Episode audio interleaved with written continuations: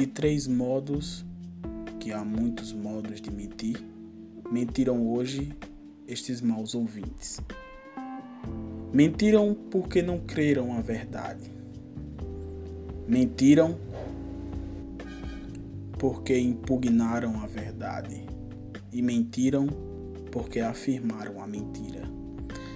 Não crer a verdade é mentir com o pensamento. Impugnar a verdade é mentir com a obra. Afirmar a mentira é mentir com a palavra. Seres humanos, esse trecho que eu acabo de ler aqui faz parte do sermão da quinta domingo da quaresma do padre Antônio Vieira. Sermão este escrito e dito, falado por Antônio Vieira em 1654, estando ele lá no Maranhão. E mais de 350 anos depois, o que é a verdade? Hoje no Aesthetic Podcast daremos início a uma série que tratará acerca do conceito de verdade. Nos dias de hoje, o que é verdade? De que se trata o tema? Por que buscar a verdade e por que talvez não buscar a verdade? A partir de uma perspectiva filosófico-literária, tentaremos resgatar o conceito de verdade durante os tempos até a sua aplicabilidade nos dias de hoje. Hoje o tema é tratado enquanto uma pós-verdade. Logo o nome da série será esse: Pós-verdade. A partir de Vieira, eu já coloco o meu posicionamento. Pós-verdade nada mais é do que mentira. Aquele indivíduo que fala acerca de uma verdade que parte da sua subjetividade, ou seja, uma, um consequencialismo de um arcabouço de achismos, nada mais é do que mentira. Não existe esse conceito, que é uma criação que daria nome, que dá nome a algo inventado que nós já conhecemos há muito tempo. Mentir.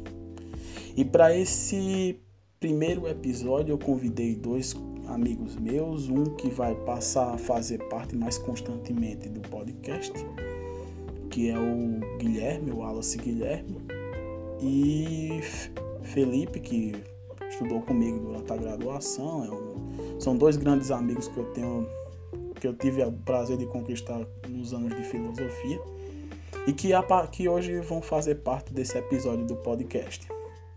Guilherme falará a partir de uma perspectiva de de uma reinterpretação negacionista acerca do Holocausto, ele enquanto um homem judeu.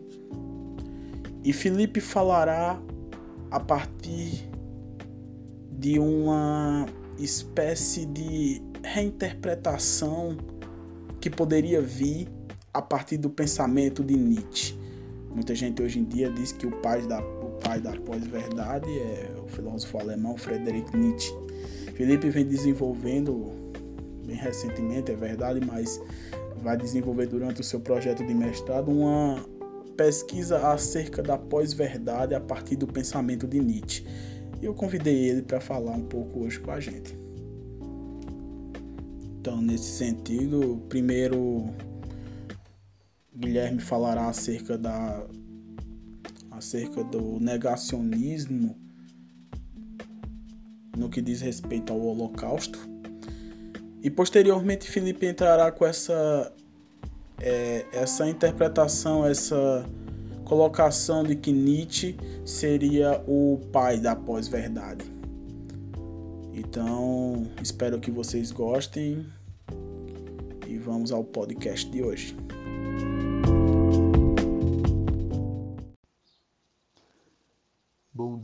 Boa tarde ou boa noite a todos os nossos caríssimos ouvintes.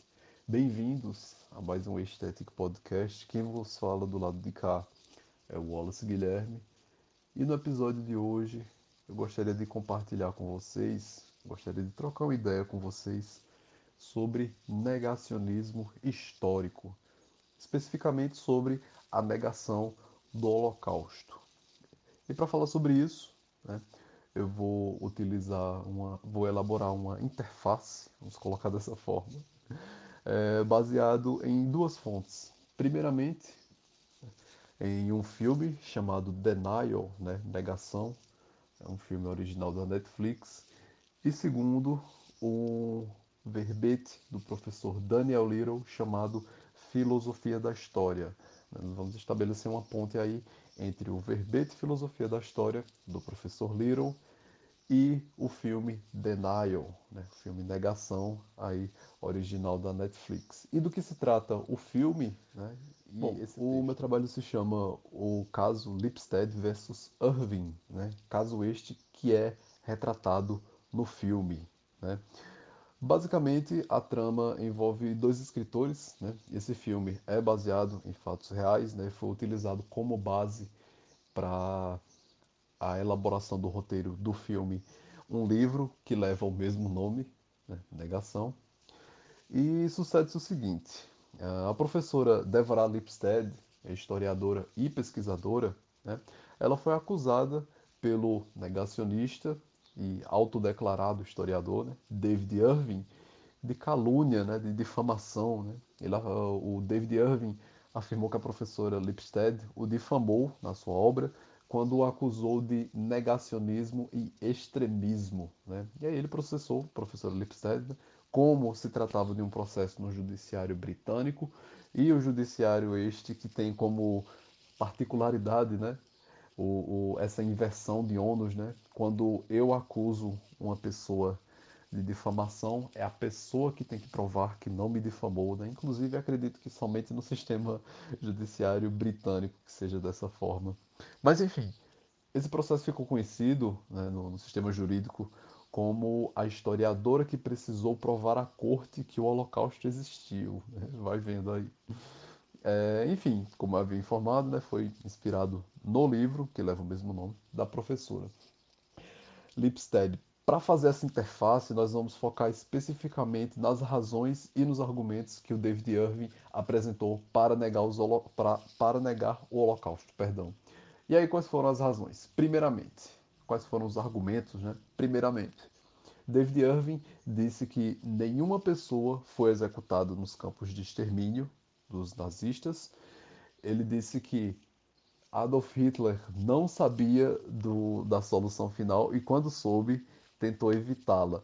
Né? E aí nós vamos analisar quais, quais são os argumentos que o Irving utiliza para Já o texto Filosofia da História, do professor Little, nós iremos utilizar para evocar três reflexões básicas. E aí, a partir dessas reflexões, nós vamos pensar nesse caso aí do Lipstead versus o Irving. E quais são essas reflexões? Primeiro, qual é o papel do historiador?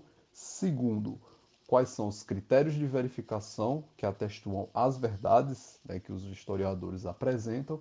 E terceiro e por último, se é possível né, ou não uma neutralidade e objetividade na pesquisa de eventos históricos, da história enquanto ciência. Pois bem, é, no seu verbete, o professor Liro desenvolve cinco pressupostos básicos para responder à primeira questão, isto é, quais são os deveres intelectuais do historiador.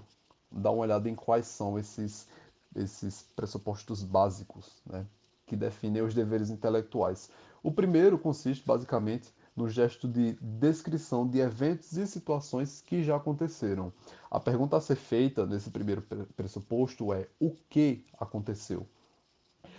É, Liro resume o primeiro passo, basicamente, como é construir uma história complicada a partir de fontes históricas diversas. Fim de citação. Isto é, debruçar-se sobre a complexidade de um evento histórico e utilizar-se de fontes variadas para retratar o ocorrido. Já nesse primeiro passo, percebam que nós encontramos um desacordo com a, a obra do autor David Irving, o negacionista do Holocausto. Né? A obra de David Irving ela foi analisada pelo professor Richard Evans, que é autor da mais importante trilogia sobre o Holocausto, né? e também era parte integrante aí do time de defesa né, da professora Lipstead. Olha só que interessante, o professor Evans percebeu que isso, juntamente com dois alunos seus da, da pós-graduação, né, que a obra de Irving contém um número bastante generoso de equívocos e erros históricos que apontam para a mesma direção, que todos esses erros e equívocos históricos eles coincidem em um só ponto, que é a retirada da culpa de Hitler no extermínio que aconteceu nos campos de concentração nazista, nos campos de extermínio, perdão. E aí o professor Evans percebeu isso, né? Tem uma carência de fontes tão grande quanto o número de equívocos e erros históricos para as explicações que o Irving apresenta aí no seu livro, né?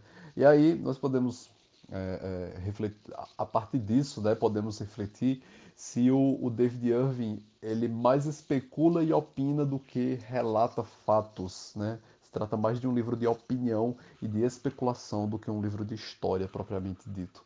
E essa análise, né, que o professor Evans faz e a refutação acerca da obra de Irving são retratados lá no filme, né? Tem essa cena pois lá bem, no então, filme. O primeiro passo para responder à questão quais são os deveres do historiador consiste em perguntar o que aconteceu. O segundo passo trata-se da explicação do evento histórico propriamente dito, onde um padrão de pesquisa já deve estar inteiramente presente, isto é, o método científico, e deve servir de guia durante o caminho determinado no primeiro passo citado acima.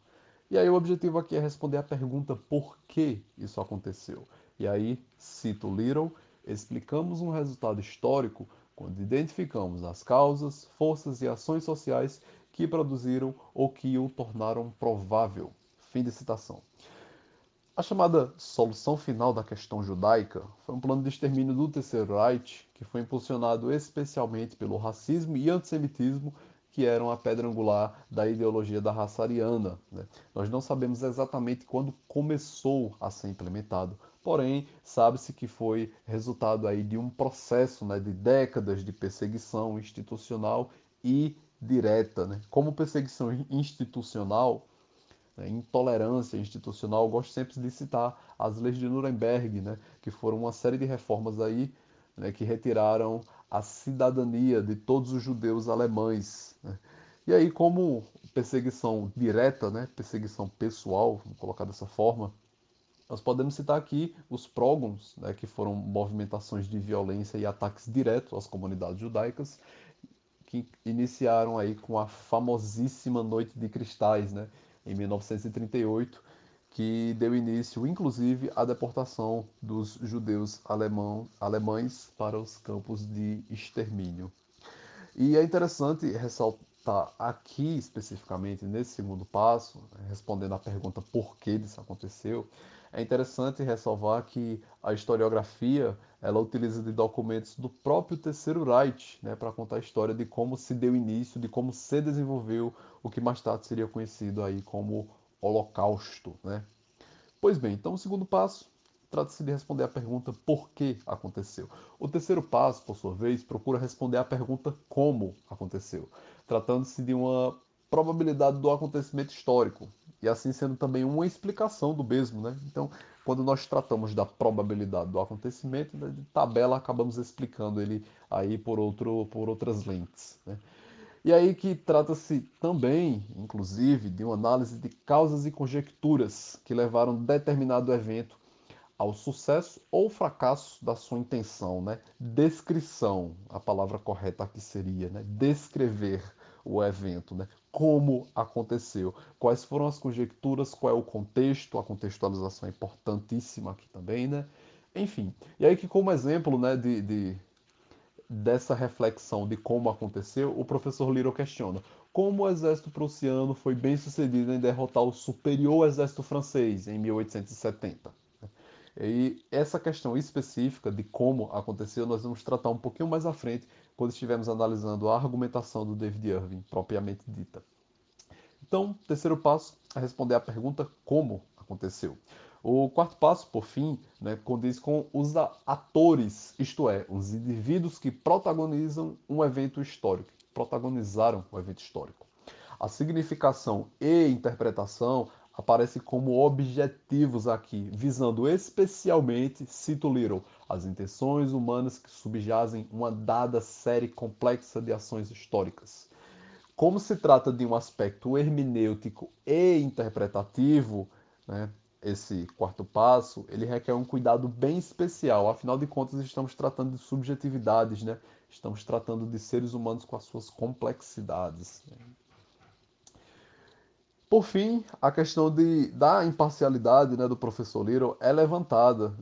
É, é, essa parte aqui muito nos é cara, porque hoje em dia, principalmente aqui no Brasil, né, muito comum ver discursos acerca da imparcialidade, inclusive discursos imparciais falando sobre a imparcialidade, né? E aí que para o professor Little né, não, não, há muito problema não. Olha só o que o professor fala sobre não há dificuldade fundamental em reconciliar a ideia de um pesquisador com um conjunto de valores religiosos que, a despeito disso, cuidadosamente retrata os valores de um agente histórico que possui valores radicalmente diferentes. Essa pesquisa pode ser mal feita, é claro, mas ainda assim não há nenhuma barreira epistêmica que torna impossível ao pesquisador examinar o corpo de argumentos, comportamentos e instituições culturais contemporâneas correspondentes ao outro e chegar a uma representação justificada do outro. E aí o professor Little arremata: não é necessário que alguém compartilhe dos valores ou visão de mundo de um sans-culotte para chegar a uma apreciação justificada daqueles valores e visões de mundo. Fim de citação. Para analisar a imparcialidade, nós precisamos conhecer o pesquisador e a sua pesquisa. Né? A professora Lipstead é de origem judaica né? e, em determinado momento do filme, é, retrata a visita que ela faz juntamente com o seu time de defesa aos campos de Auschwitz. Nesta cena em questão, em vários momentos, o seu advogado, Dr. Hampton, questiona sobre a, a falta né, de, de estudos sérios em Auschwitz. Né? que dissecassem a, aquele ambiente, né, aquele cômodo, aquele prédio, ah, o, o, ambiente físico, né? Como assim não tem um estudo científico sério ainda sobre isso? Cadê as provas? Cadê as provas? Cadê as provas? E aí é retratado no, no filme essa cena, né? Ela, o, o, o Dr. Hampton é tão incisivo em cadê as provas que tem um momento que ele irrita a professora Lipstead e ela fala: Eu exijo que você tenha respeito pelo local em que nós estamos e tal. E ela simplesmente sai do, do, do, local lá. Nós podemos tomar essa atitude né, de incômodo da professora Lipstead como um exemplo aí de imparcialidade em uma pesquisa histórica, né? Se deixou levar pessoalmente pela situação em que ela estava se colocada. E aí a gente dá uma licença poética à professora Lipstead. É, afinal de contas, não é preciso muito para justificar esse comportamento de uma pessoa de origem judaica em um lugar como os campos de concentração nazistas, campos de extermínio. E quem foi David Irving, a pessoa de David Irving, né? Bom, ele é uma personalidade política em seu país, né? É lembrado por ter tentado reunir sem sucesso toda a direita britânica em uma frente única, em um só partido, né? com ele mesmo como candidato a primeiro-ministro. Ele é frequentador assíduo de congressos e instituições da extrema-direita britânica, como o famosíssimo Institute for Historical Review, que tenta manter uma fachada intelectual, quer parecer sério, mas já foi apontado e criticado diversas vezes como principal divulgador de deturpações históricas e discursos de ódio acerca da negação do Holocausto. E no filme são retratados tanto os discursos e palestras né, que Irving é, concedeu para esses grupos sabidamente extremistas, e por conta disso, existe né, aí uma certa dificuldade em acreditar na imparcialidade de Irving e nas suas afirmações. O que é que eu quero dizer com isso? Significa que é um pouco difícil né, de acreditar de que a pesquisa de Irving não tem as suas próprias opiniões ali né, sendo postas como fatos e assim ofuscando os verdadeiros fatos. Né? Pois bem, agora vamos analisar a argumentação de Irving a partir da historiografia, do método da história. Para fundamentar a tese de que Hitler tentou impedir que o Holocausto acontecesse, o autor utiliza-se de uma passagem do diário de Heinrich Himmler, que era o chefe da SS e o sucessor de Hitler. Né? A anotação essa foi realizada na noite de 1941, após uma ligação entre Himmler e Reinhard Heydrich, que é, foi um dos arquitetos aí do Holocausto. Então, o Himmler ligou né, para o Heydrich e depois dessa ligação, ele anotou as seguintes palavras no seu diário: Transporte judeu de Berlim, sem liquidação.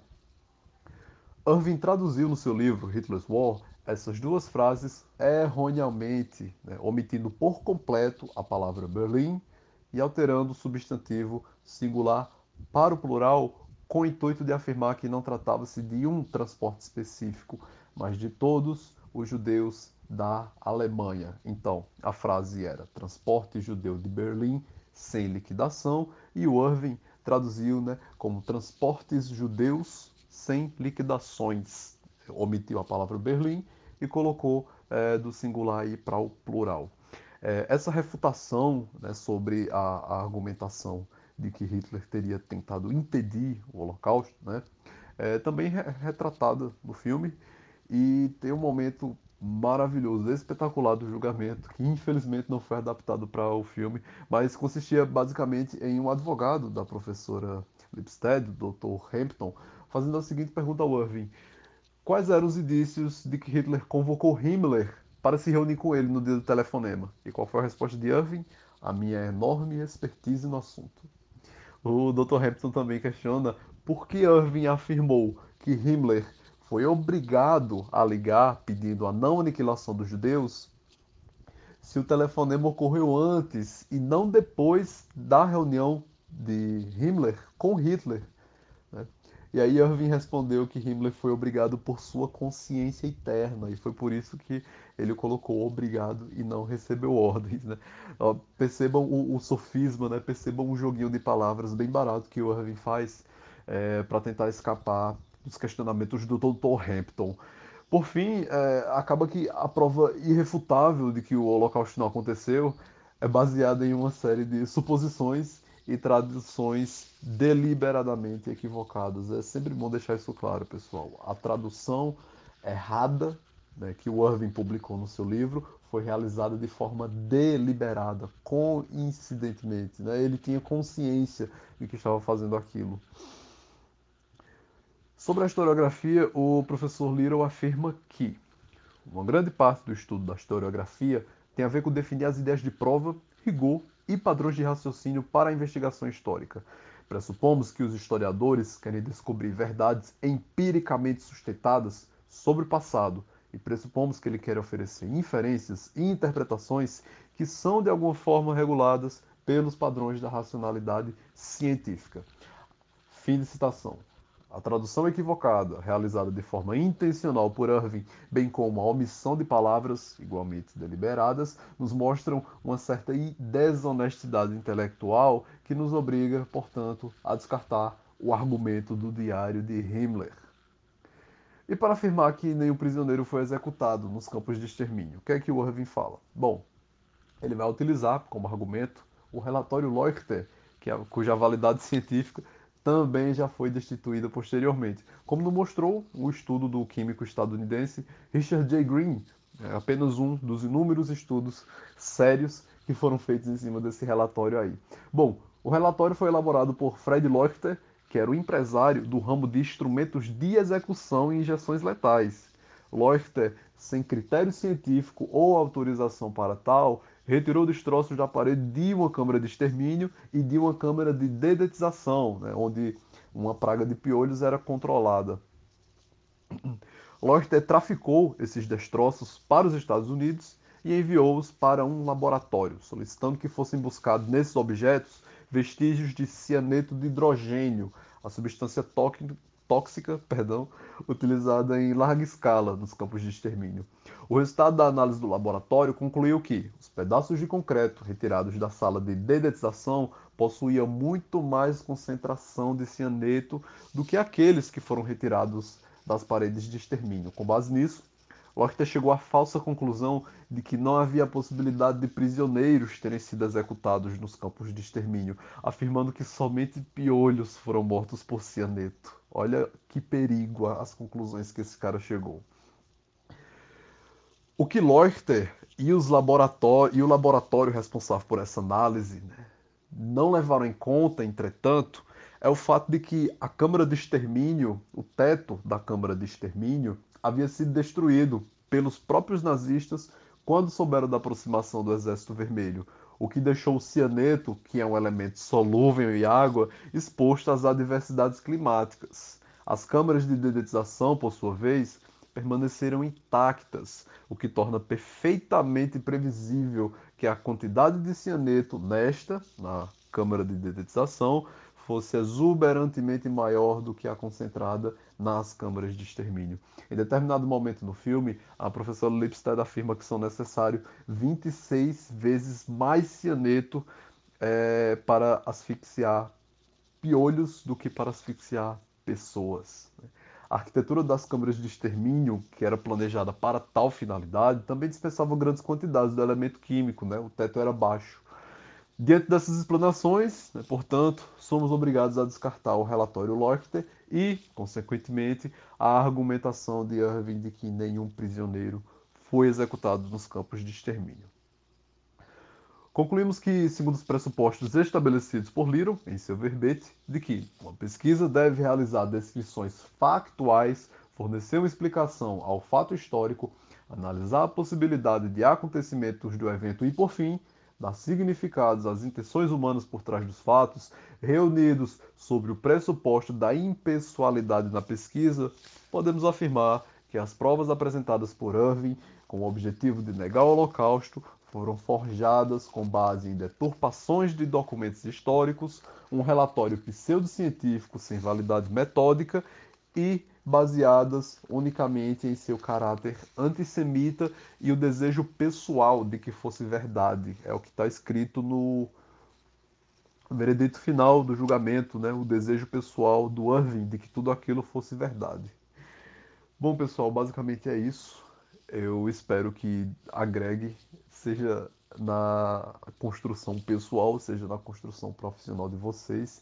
Essa foi uma pesquisa bastante pessoal para mim e por isso eu me aproximei muito dela, criei um, um, carinho muito grande por ela, vamos colocar dessa forma. Olha a questão da imparcialidade na pesquisa aí. e enfim, eu espero que contribua de alguma forma para as reflexões e principalmente nesse momento de negacionismo não só histórico como científico também que estamos vivendo, né? Em que está se confundindo a verdade com a opinião e de repente qualquer pessoa tem a autoridade para falar o que quiser sobre qualquer coisa possível. Não é bem assim. Especialmente quando se trata das ciências humanas, né? Que inclusive muitas vezes tem um método ainda mais rigoroso do que as próprias é, ciências naturais. Vou ficando por aqui. Até um próximo episódio e fiquem vivos. A questão da verdade, desde sempre, tem sido importante tanto para a vida em sociedade quanto para a formulação do conhecimento humano. Muitos são os que dizem viver em prol dela, mas a questão é saber o que é a verdade. Para nós contemporâneos, essa é uma questão cara, pois vivemos numa época intitulada por muitos de Era da Pós-Verdade, em que achismos e opiniões podem facilmente suplantar teses comprovadas cientificamente. Nesse interim, o filósofo Friedrich Nietzsche surge como uma espécie de emissário dessa nova era. Mas será mesmo que sua filosofia deságua nesse cenário de inseguranças e incertezas? Segundo Nietzsche, as verdades e os fatos subjazem sob o valor da ótica das interpretações. Para ele, o problema da verdade decorre de uma questão cultural. A crítica de Nietzsche à verdade se estende da racionalidade filosófica da Grécia Antiga até a racionalidade científica da modernidade, que segue afirmando que só há fatos. Para tanto, diz Nietzsche, só existem interpretações, pois aquilo que o homem pode ter acesso é apenas uma camada superficial de algo bem mais complexo. Empregar um único sentido para uma natureza plural, um conceito, uma generalização, tornou o mundo passível de ser conhecido. Retirando esse postulado, chegamos numa época em que a verdade atinge seu maior grau de fragilidade em que tudo soa como subjetivo. Sendo assim, aquele teor cristalizado pertencente ao tradicional conceito de verdade, que surge na filosofia de Platão e ganha corpo no cristianismo, é dissolvido em perspectivas contemporâneas. Eis que nos deparamos com a emergência de fenômenos como a verdade débil na filosofia e a eminência de uma manipulação ardilosa da informação realizada intencionalmente para causar falsas impressões da realidade. Também, atualmente, vislumbramos uma ruptura na negação da ciência que corrobora com interesses particulares. Mas será a filosofia de Nietzsche a causadora de tais eventos? A mais profunda desconfiança de Nietzsche em relação à metafísica ocidental encontra-se na formulação do conceito de verdade, que reside nos átrios da filosofia de Platão até Hegel. Por isso, a verdade só pode ser compreendida se pensada dentro de sua história, em um diálogo com a tradição do conhecimento humano. Esse conceito metafísico foi vítima das incursões genealógicas aferidas por Nietzsche como parte de um processo de desconstrução.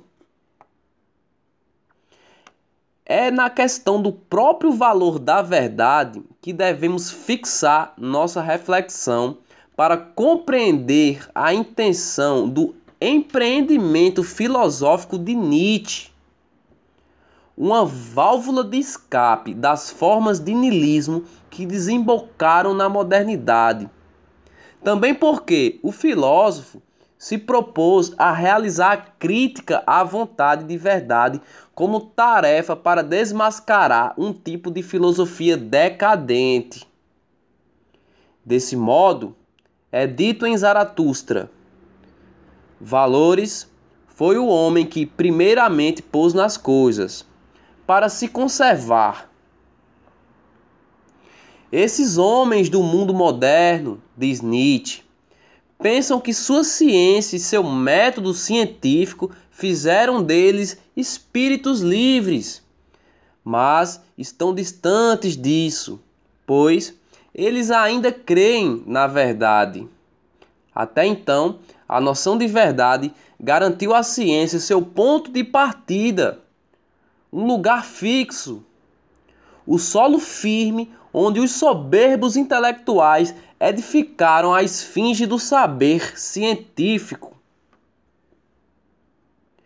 Em A Gaia Ciência, numa passagem intitulada de Em que medida nós ainda somos devotos, a crença na ciência só obtém valor no reino do conhecimento apenas quando se repousa numa crença que não existe ciência sem pressuposto. Destarte. Nada mais é necessário quanto a verdade. Comparada a ela, tudo mais é de valor secundário. Nesse aforismo, Nietzsche vai de encontro com a tradição metafísica e coloca a ciência moderna no mesmo barco como a mais pura manifestação da vontade de verdade. a incondicional vontade de verdade permaneceu instaurando o conhecimento da filosofia à ciência com a pretensão de conceber juízos permanentemente válidos. Originariamente, essa postura está vinculada à metafísica, que tem como característica fundamental a fé no próprio ideal ascético. A vontade de verdade é apenas a exigência de um mundo do que permanece. Ela caracteriza segundo Nietzsche, a impotência da vontade de criar. A verdade, para Nietzsche, pertence à psicologia dos metafísicos. No diálogo crátilo de Platão, o problema da verdade aparece na adequação entre a linguagem e aquilo que é designado por ela. Em outros termos, Nessa obra, o verdadeiro é intuído através da justeza dos nomes. As coisas são nomeadas a partir de um agente cosmicamente impelido a nomear cada coisa de acordo com a sua essência. Pois, se as coisas não são semelhantes ao mesmo tempo e sempre para todo mundo, nem relativas a cada pessoa em particular, é claro que devem ser em si mesma de essência permanente. Segundo Platão, a linguagem forneceu a verdade, o seu contraponto, e com isso surgiu a partir daí a dualidade entre verdade e falsidade. Com o auxílio da razão, é possível distinguir verdade e aparência, na medida em que ela nos obriga a estipular coisas como unidade, identidade, duração, substância, causalidade, ser e etc. Em contrapartida, para Nietzsche, a razão equivale a uma metafísica da linguagem. Logo, a ideia platônica é inconcebível para Nietzsche, pois longe de ser um instrumento em compromisso com a verdade, a linguagem é antes um meio de conservação do indivíduo. Para Nietzsche, a linguagem não apreende coisas ou processos, mas estímulos. O homem, em seu estado natural, está longe de conseguir estabelecer em comunhão o significado próprio das coisas ou entrar em acordo sobre os valores. Também entre eles, nunca alcançarão a unanimidade para designar o bem e o mal, o justo e o injusto. Para recordarmos com Hobbes, o homem, em sua naturalidade, é o lobo do próprio homem. Neste caso, Antes de ser acordo, a linguagem é necessariamente instruída para o serviço da autoconservação do indivíduo em relação com os demais. Aí, segundo Nietzsche, começa a se mostrar como sobrevêm os primeiros passos para alcançar o porquê daquele impulso enigmático à verdade. No escrito sobre verdade e mentira no sentido extramoral, o objetivo de Nietzsche já reside em negar a universalidade e a objetividade do conhecimento, estabelecendo que seu efeito específico seja a ilusão, a mentira e a dissimulação. Diz Nietzsche que, abre aspas, em algum remoto rincão do universo cintilante que se derrama em um sem número de sistemas solares, havia uma vez um astro em que animais inteligentes inventaram conhecimento. Contudo, esse foi o minuto mais soberbo e mais mentiroso da história universal. Fecha aspas. O conhecimento para o homem tem o mesmo valor que a presença de chifres e presas em animais. É um meio de conservação da espécie. Em Nietzsche, a questão não é saber o que é verdadeiro ou o que é falso, mas porque sempre buscamos esse impulso à verdade. A verdade é um valor, diz nosso filósofo quando descobre que sua invenção é puramente humana, demasiado humana, e que se remete não ao campo do conhecimento, mas à necessidade de estabilidade, de duração, de permanência.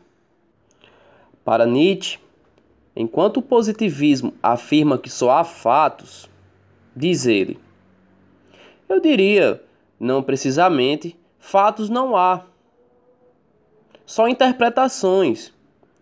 Não podemos constatar nenhum fato em si. Talvez seja um disparate querer algo assim. Tudo é subjetivo. Vós dizeis, mas já isso é interpretação. O sujeito não é nada dado, mas algo acrescentado poeticamente colocado aí por detrás. É, por fim, necessário colocar ainda o intérprete por detrás da interpretação. Já isso é poesia, hipótese. No mesmo fragmento, o filósofo deixa claro que a verdade é uma necessidade atribuída pela vontade de interpretar o mundo. Sendo assim, tornar o semelhante uma unidade indubitável deve ficar no passado. No âmago do homem reside uma amalgama de pulsões em que cada uma acrescenta uma perspectiva que gostaria de impelir, como regra, a todas as outras pulsões. Segundo Nietzsche, não existe um sentido fixo, determinado, mas infinitos sentidos. E por isso, vivemos em um mundo permeado por perspectivas. Assumir isso é acreditar que o mundo contempla um novo infinito. E essa é a proposta de Nietzsche: abrir nossos olhos para esse novo infinito. Na medida em que podemos rejeitar a possibilidade de que ele encerre infinitas interpretações. A resposta de Nietzsche para essa questão, sabe o filósofo, também repousa no reino das interpretações. Mas a sua contribuição é determinada através de uma perspectiva que compreende de acordo com as necessidades referentes à nossa probabilidade existencial. O que nós conhecemos da realidade são apenas as interpretações tecidas pela espécie humana. Atribuir a Nietzsche o título de progenitor de movimentos como pós-verdade ou negacionismo é resultado de uma interpretação apressada da filosofia em questão. As interpretações, sabe o filósofo, residem em valores que são distintos entre si. Isto é, toda interpretação tem a seu favor uma série de acontecimentos que podem tanto aumentar a força interpretativa quanto diminuir essa força de acordo com a cadeia causal que reveste cada interpretação. Com isso, somos levados a crer que o intuito de Nietzsche se encontra em um processo de desconstrução do modo de pensar dicotômico da tradição do conhecimento humano.